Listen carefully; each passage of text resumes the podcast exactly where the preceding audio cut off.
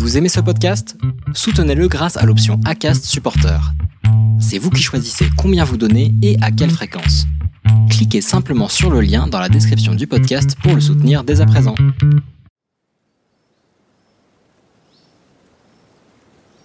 Comment me définir là-dessus? Et puis, est-ce que j'ai vraiment envie d'avoir juste un mot pour me mettre dans une case? Est-ce que c'est bien nécessaire? Hein? Bon, alors après, peut-être que ça m'aide pas à dire euh, oui, moi je suis. Euh, puis finalement, je suis quoi vu que j'ai envie de faire plein de choses euh, J'ai envie de faire de l'enseignement, mais j'ai envie de faire des choses visuelles, j'ai envie de faire des choses audio. Bon. Plusieurs casquettes. HS, c'est une série d'entretiens avec des gens comme vous et moi qui un jour ont pointé du doigt certaines caractéristiques de la douance en eux. Pourquoi se reconnaître hypersensible? Se savoir comme tel est suffisant? Faut-il se faire tester au risque de perdre d'illusoires illusions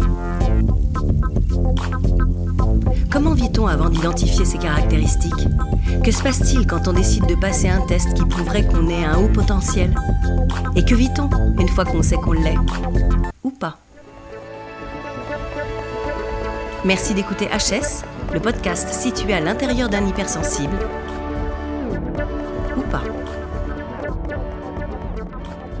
Déjà, sur le terme, en fait, euh, que ce soit euh, au potentiel surdoué, euh, hypersensible ou autre, il y en a effectivement certains qui me plaisent un peu plus que d'autres. Puis en même temps, il y en a aucun qui est vraiment complet. Bon, déjà, tout ce qui est un peu surdoué, c'est, comme on l'a déjà beaucoup entendu dans le podcast, ça m'ennuie un petit peu. Parce que je, je pense pas que. Enfin, moi, je me considère pas comme forcément meilleur que d'autres. C'est juste quelque chose de différent, quoi. Puis l'hypersensibilité, ça des fois j'ai l'impression que ça sonne euh, extrêmement axé sur les émotions, mais qu'il y a aussi des.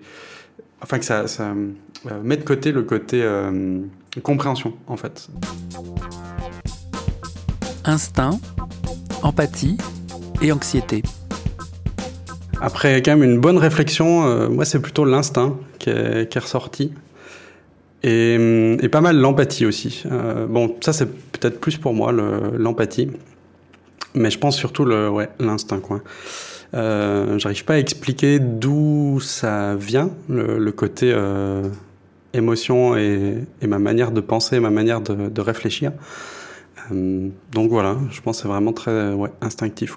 Il, y a, vraiment le côté euh, relationnel avec les gens. Je pense que j'arrive très rapidement à cerner un petit peu les, les gens, comment ils fonctionnent, euh, leur manière un peu de, de penser ou, ce qu'ils veulent peut-être dire par euh, aussi tout leur langage non corporel en fait, euh, langage non verbal pardon plutôt.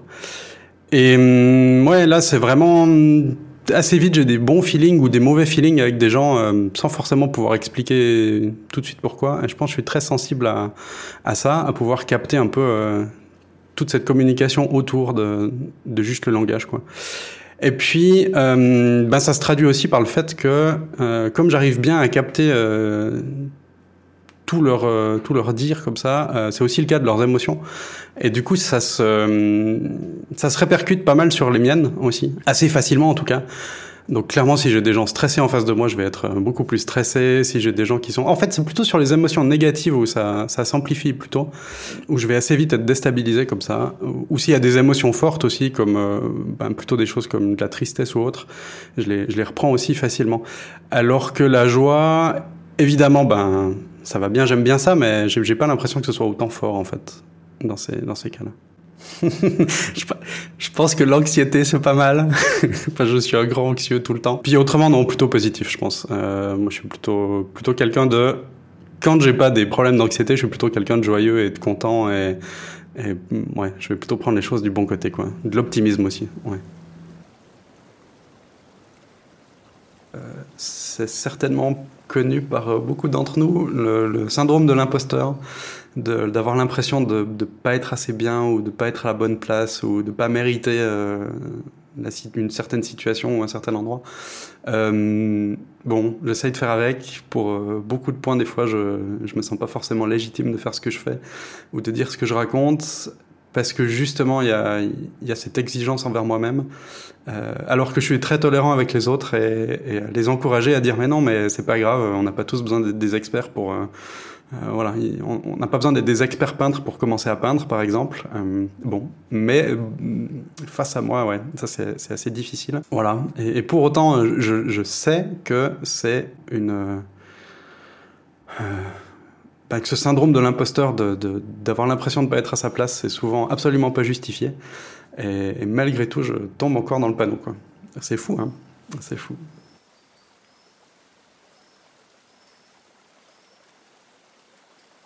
J'ai pas vraiment le souvenir exact de comment ça m'est venu euh, cette euh, cette révélation. Ça fait euh, longtemps que je me bats un petit peu avec moi-même pour essayer de comprendre comment je fonctionne parce que je sens bien que il y a des choses que j'aimerais améliorer en fait.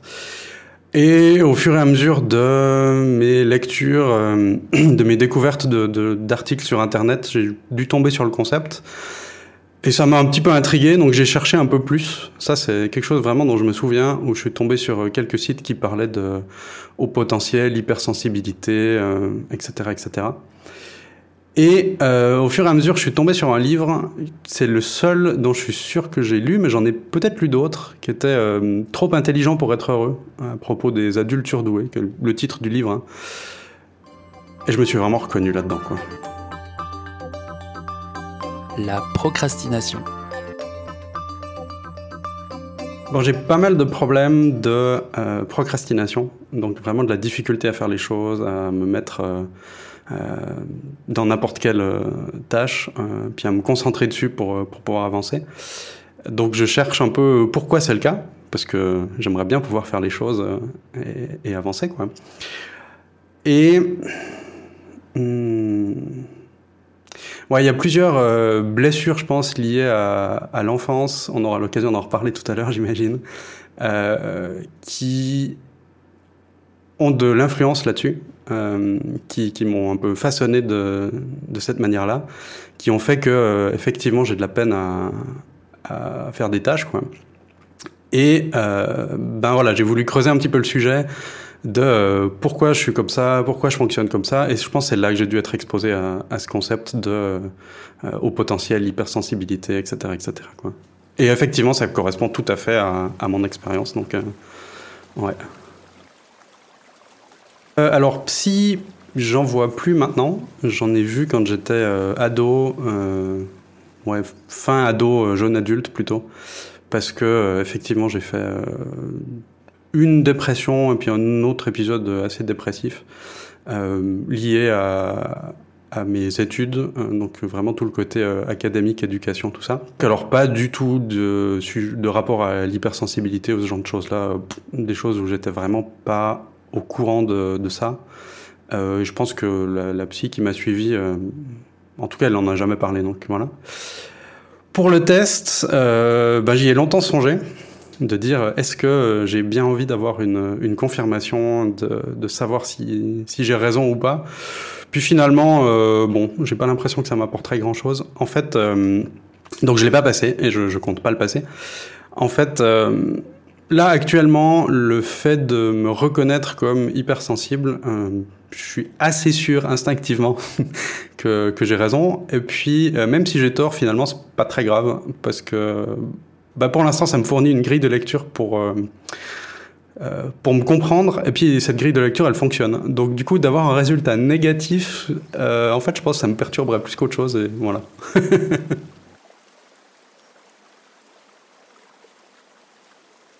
comprendre un peu des choses qui peuvent se passer ou des gens, leur réaction, leur manière de faire. Euh, ça, en général, ça marche très bien. Si j'ai des choses que je dois apprendre aussi, alors j'ai de grandes difficultés à apprendre façon euh, bachotage, euh, révision, voilà, mais de, l'apprentissage par euh, immersion et par, par exercice, euh, voilà, la compréhension, elle est vraiment très rapide et très facile, euh, que j'ai toujours eu depuis, depuis enfant d'ailleurs. Donc ça, effectivement, c'est assez euh, agréable, en tout cas pour moi. je dirais que ça, c'est peut-être les deux points les plus, les plus faciles, ouais, que m'apporte l'hypersensibilité en tout cas. Ouais.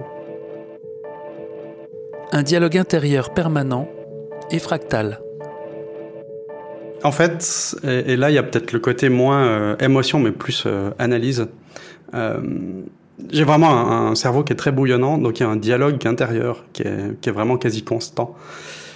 Et puis dans tout ça, euh, il y a souvent plusieurs euh, fils qui sont un petit peu en, en parallèle dans, dans, ma pensée. Donc euh, il peut y avoir, euh, euh, je suis en train de parler de quelque chose, donc je pense à ce que je suis en train de, dire, mais en même temps, je vais auto-analyser peut-être ma posture, mes réactions, voilà. donc il y a souvent tout ça qui est, là en même temps. Donc il y a un peu le problème de, ben, se focaliser en fait sur, sur quelque chose parce que du coup je suis euh, super curieux de tout, mais aussi euh, super facilement distrait. Euh, un peu à, chaque nouvel objet brillant, ben ah trop bien, ça ça m'intéresse, je vais aller regarder, c'est chouette. Mais ce qui fait que je finis jamais le, peut-être l'étape précédente. Et ça fait aussi que je peux savoir un peu de tout, mais par contre, du coup, je suis expert de rien, ce qui, voilà. Et puis en plus, euh, ce qui est horrible, euh, c'est que les choses, elles sont fractales, c'est-à-dire que dans chaque petite goutte de choses, il y a une infinité de choses trop bien, et il faut à chaque fois Enfin, j'aimerais bien avoir le temps de pouvoir euh, creuser éventuellement chaque truc, mais bon, on n'en sort pas, quoi. C'est impossible. Et du coup, là, c'est une difficulté, en fait, aussi. Euh, enfin, c'est en même temps euh, un peu une bénédiction parce que c'est chouette de, de pouvoir être curieux et d'être intéressé par plein de choses et éventuellement de réussir à faire des liens entre tout ça. Et en même temps, il y a cette déception de ouais, mais ben, je sais rien. Enfin, j'ai l'impression de rien savoir sur sur un sujet en particulier, quoi.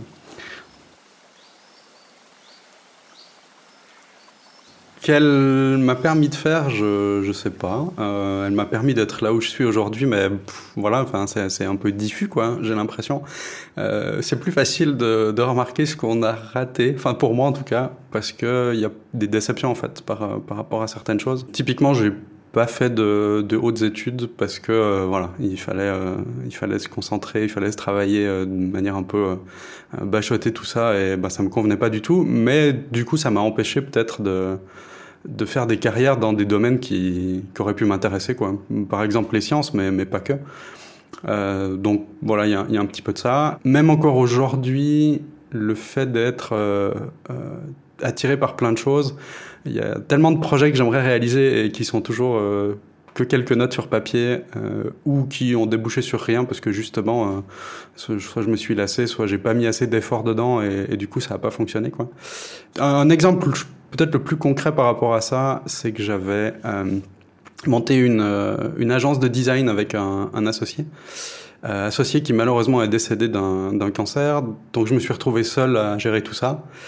Et en fait, lui, il était vraiment la bonne personne peut-être pour euh, euh, me mettre des pieds au derrière et, et, me cadrer un petit peu et me pousser en avant. Mais du moment qu'il était plus là, de devoir gérer des tâches que j'avais absolument pas envie de gérer, comme de l'administration, et que c'était plutôt lui qui s'en occupait. Ouais, non, j'ai un peu, un peu abandonné et puis laissé aller. Et bon, assez, assez vite, j'ai fermé hein, volontairement cette fois, parce que je savais bien que ça irait nulle part.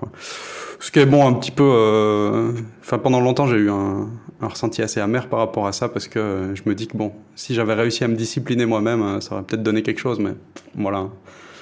Par exemple, cette expérience-là de, cette agence de design euh, que, j'ai fini par fermer, ça, ça m'a quand même appris beaucoup de choses, euh, ne serait-ce que parce que après il y a eu de la réflexion par rapport à tout ça. Et euh, enfin, limite, c'est presque décevant de, avec tout le savoir que j'ai pu gagner à la fin de ça et, et dans les années après, de pas pouvoir dire ah mais si j'avais eu ça au début, bon, le résultat aurait été différent quoi. Mais euh, voilà, le, le, le, voyage dans le temps, euh, ça marche pas. Et puis euh, rien ne dit que ça aurait été mieux non plus. Hein, donc. La peur de l'abandon. Il y a une envie de bien faire les choses. Euh, pour deux points, je pense. Euh, la première, c'est vraiment une envie de plaire. Ouais, je, je pense que c'est vraiment ça parce que j'ai très peur de, de, l'abandon et de pas être aimé. Euh, alors, c'est pas comment on va dire ça? C'est pas pathologique dans la vie de tous les jours, hein, mais c'est plus un truc latent qui est, qui est, un petit peu là quand même. Et, voilà, et, et j'ai pas envie de me retrouver tout seul et isolé, ce qui est alors loin d'être le cas, heureusement. Mais euh, malgré tout, il y a, y a, ce petit truc en tâche de fond qui est là et qui est certainement pas justifié, mais dont j'arrive pas à me débarrasser. Et euh, comme je suis aussi assez maladroit et pas toujours très soigneux, en fait, ça me frustre énormément quand j'ai des choses qui se cassent euh, par ma faute ou que j'ai pas fait des choses euh, suffisamment bien montées et, que tout s'écroule après. Euh, voilà. Donc il y a vraiment cette envie de, de vraiment bien faire et c'est assez mm, paralysant en fait. Parce que si je le fais pas assez bien, ouais bon bah ça sert à rien que je le fasse, donc du coup je le démarre pas. Mais je sais aussi très bien que sans exercice, sans, sans entraînement, enfin on peut pas devenir euh, maître des arts martiaux en, une minute sans avoir euh, énormément de pratique. Quoi. Mais comme du coup, c'est pas le cas tout de suite, ben bon, euh, c'est compliqué de commencer. Ouais. Il y a vraiment ces blocages-là, donc cette anxiété, elle se ressent surtout là-dedans, en fait. Le frère absent. ça commence très tôt, avant la naissance, par un décès, en fait. Euh, j'ai enfin j'avais du coup un frère jumeau euh, qui est décédé euh, juste avant l'accouchement, quelques heures avant l'accouchement, ça fait rare. donc voilà, ça c'était une séparation. ouais, c'est ça va mieux maintenant, mais c'est quand même toujours assez malgré tout difficile de, parler de ça. ouais, donc je pense que c'est ce qui fait que clairement il y a il y a des trucs là-dedans où euh, j'ai besoin de... C'est assez étonnant. J'ai toujours posé des questions à, ma mère en particulier sur euh, et moi pourquoi j'ai pas de pourquoi j'ai pas de frères euh, quand j'étais donc petit à l'école et que ben voilà il y avait des camarades de classe qui avaient des frères et sœurs. Et bon voilà il y a eu un petit peu de comment peut-être au tout début d'évitement de, de la part de mes parents mais très très vite, euh, dès qu'ils ont compris que j'avais un peu l'âge suffisant pour pouvoir comprendre ce qui se passe, ils m'ont effectivement euh, expliqué euh, tout ça. Quoi. Mais vers 4-5 ans, je pense, un truc comme ça. Instinctivement, je pense qu'il y avait quand même cette, cette connaissance-là, parce que j'étais vraiment très curieux et insistant à ce sujet. Quoi. Je pense que j'ai pas encore de réponse à cette question. Quoi. ça, ça reste... Ouais, ça reste encore des choses qu'il faudra peut-être une fois éclaircir, j'espère. Ouais, je sais pas. Là, je pense que c'est un niveau tellement euh, euh, de, de, de, cerveau primitif et de ressenti primitif de, de, lien, quoi. Il n'y a aucun ressenti cognitif par rapport à, par rapport à ça. D'où euh, le fait de ne pas avoir d'explication.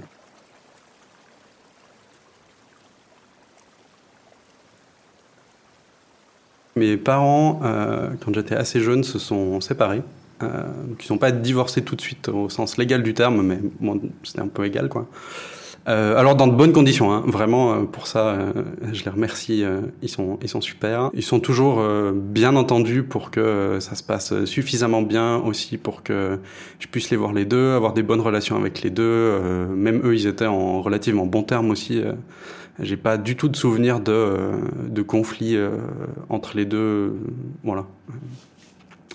Euh, mais voilà, ça, ça, revient un peu sur quand même un petit côté peut-être euh, de, séparation et d'abandon, où euh, bon, voilà, quand même, euh, euh, même si je sais très bien et qu'ils me l'ont très bien montré et qu'ils continuent à le faire, hein, qu'ils m'aiment beaucoup et qui me soutiennent beaucoup, mais voilà, en tant qu'enfant peut-être toujours envie de faire bien pour les satisfaire, pour. J'ai pas trop de souvenirs de, de vie à trois dans, dans l'appartement, quoi. Voilà, alors j'habite en Suisse, euh, à Fribourg, qui est du coup une ville, donc moi je me sens comme citadin, mais à l'échelle mondiale, disons, c'est une toute petite ville. Euh, la ville elle-même et l'agglomération qui est tout autour, euh, il y a à peine 80 000 habitants, enfin 80 000 habitants. Donc bon, ça, ça, va sembler petit pour certains. Et puis pour la famille elle-même, alors mon père était euh, assistant social, donc il a plutôt une, une bonne éducation, euh, enfin un bon niveau d'éducation, disons. Euh, et puis ma maman, elle, elle a plutôt fait des travails comme comment on appelle ça? Auxiliaire de santé, faire des soins à domicile auprès de personnes handicapées et de personnes âgées. Après, elle s'est occupée d'enfants dans un accueil extrascolaire. voilà, elle a beaucoup fait des, des trucs comme ça. Euh, en termes de niveau d'éducation, elle a fait moins d'études parce que je pense que, et ça, on a un petit peu effleuré le sujet avec elle, je pense qu'elle est hyper sensible aussi.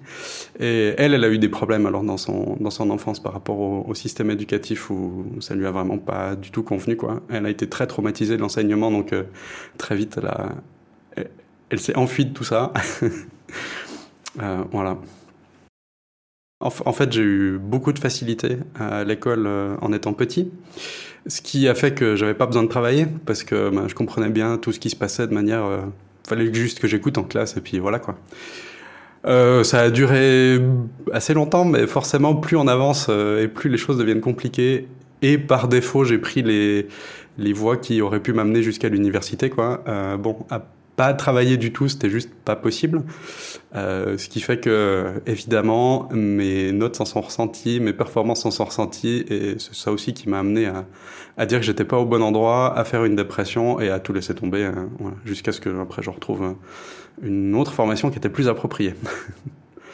Euh, donc dans l'ensemble, ouais, voilà, une enfance quand même euh, très très heureuse en fait, hein, euh, parce que j'étais très bien avec et mon père et ma mère à jongler un petit peu entre les deux. J'ai bien profité aussi, je pense, ça ils ne le savent peut-être pas à 100%, mais de, de dire tiens, je vais faire ces choses-là chez un et ces choses-là chez l'autre, voilà. T'as fait tes devoirs? Oui, oui, oui, oui, mais j'ai fait les devoirs de l'autre côté, mais c'est bon, c'est bon. Euh, je suis effectivement marié, euh, marié à mon mari, donc parce que je suis gay, effectivement. Voilà. Euh, ce qui explique peut-être ma certaine, comment on va dire ça, sensibilité sur le test. Ça m'est bien égal d'avoir des résultats. qu'on parlait tout à l'heure, c'est pour ça que ça m'a fait sourire. Voilà, et je vis ça très bien et ça se passe très bien, y compris auprès de ma famille et de mes amis. Il n'y a, pas eu de problème là-dessus. Pas trop, parce que, et c'est assez rigolo, euh, je sais pas si il cache peut-être la sienne, ou euh, si... Euh, ah, j'espère qu'il va pas m'en vouloir dire ça, mais s'il a pas un petit côté... Euh, ah, il a peut-être quelque part sur le spectre autistique quand même, alors très légèrement, hein, mais hmm, voilà. Du coup, lui, les émotions, c'est quelque chose de très bizarre et il comprend pas trop. Ouais, voilà, ça, ça le concerne pas trop, disons.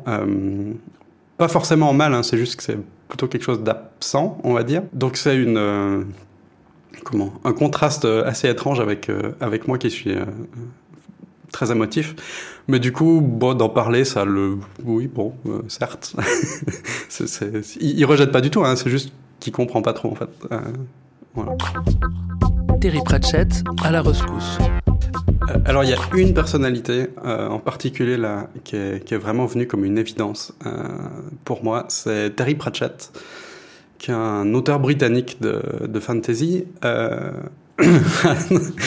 et ouais, en fait, ce qui est incroyable chez lui, je trouve, c'est sous sa couverture d'humour, parce qu'il est extrêmement drôle, et sur ses mondes fantastiques.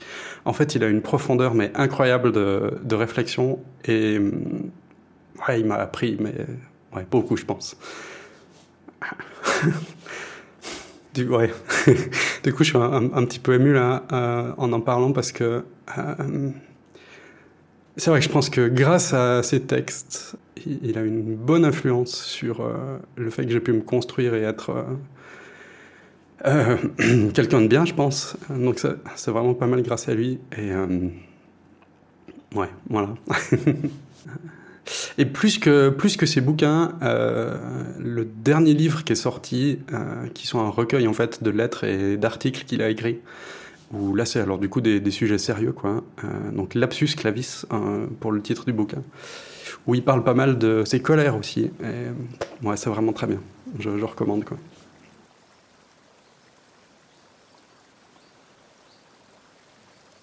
Je m'appelle Jonas et j'ai 37 ans. Euh, cette année de, formation. J'ai fait de la conception multimédia.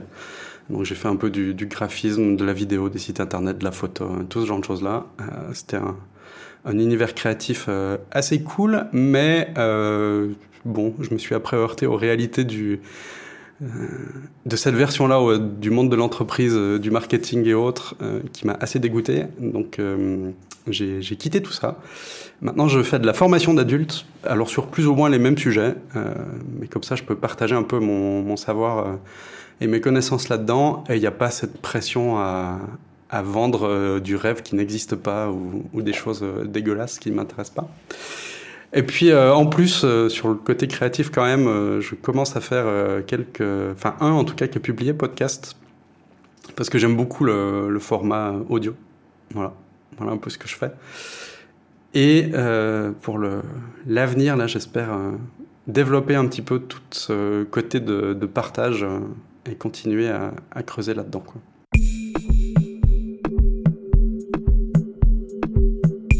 Faire avec son hypersensibilité et en faire profiter les autres. Je pense que dans la vie, déjà, je sais pas trop où je vais. Euh, je sais pas exactement tout ce que je fais, mais je sais que j'aime bien. Euh, partager des choses qui, qui m'intéressent ou qui me passionnent, avec, euh, avec un peu d'espièglerie aussi, parce que euh, le sérieux, c'est nul. je, préfère, je préfère quand c'est un petit peu léger, mais ça peut quand même, malgré tout, être profond. Ce que je fais de mon hypersensibilité au quotidien, bah, il y a deux choses. Une partie, pas grand-chose, c'est-à-dire que j'essaye de faire avec, déjà. C'est déjà beaucoup. C'est pas toujours facile, parce que justement, euh, comme j'ai pu l'expliquer, ça peut des fois amener à, pas mal de blocages. Mais en même temps, j'essaye de transformer ces sensibilités-là et, ces intuitions-là en force pour euh, pouvoir euh, un peu participer à à m'améliorer moi, mais aussi en faire profiter les autres en fait. Euh, qui, voilà, j'ai pu bénéficier d'expériences d'autres personnes qui, parce qu'ils les ont partagées pour moi m'améliorer et progresser. Et du coup, si modestement je peux faire pareil, je pense que ce serait ma plus grande réussite et ma plus grande fierté. Merci d'écouter HS, le podcast situé à l'intérieur d'un hypersensible ou pas.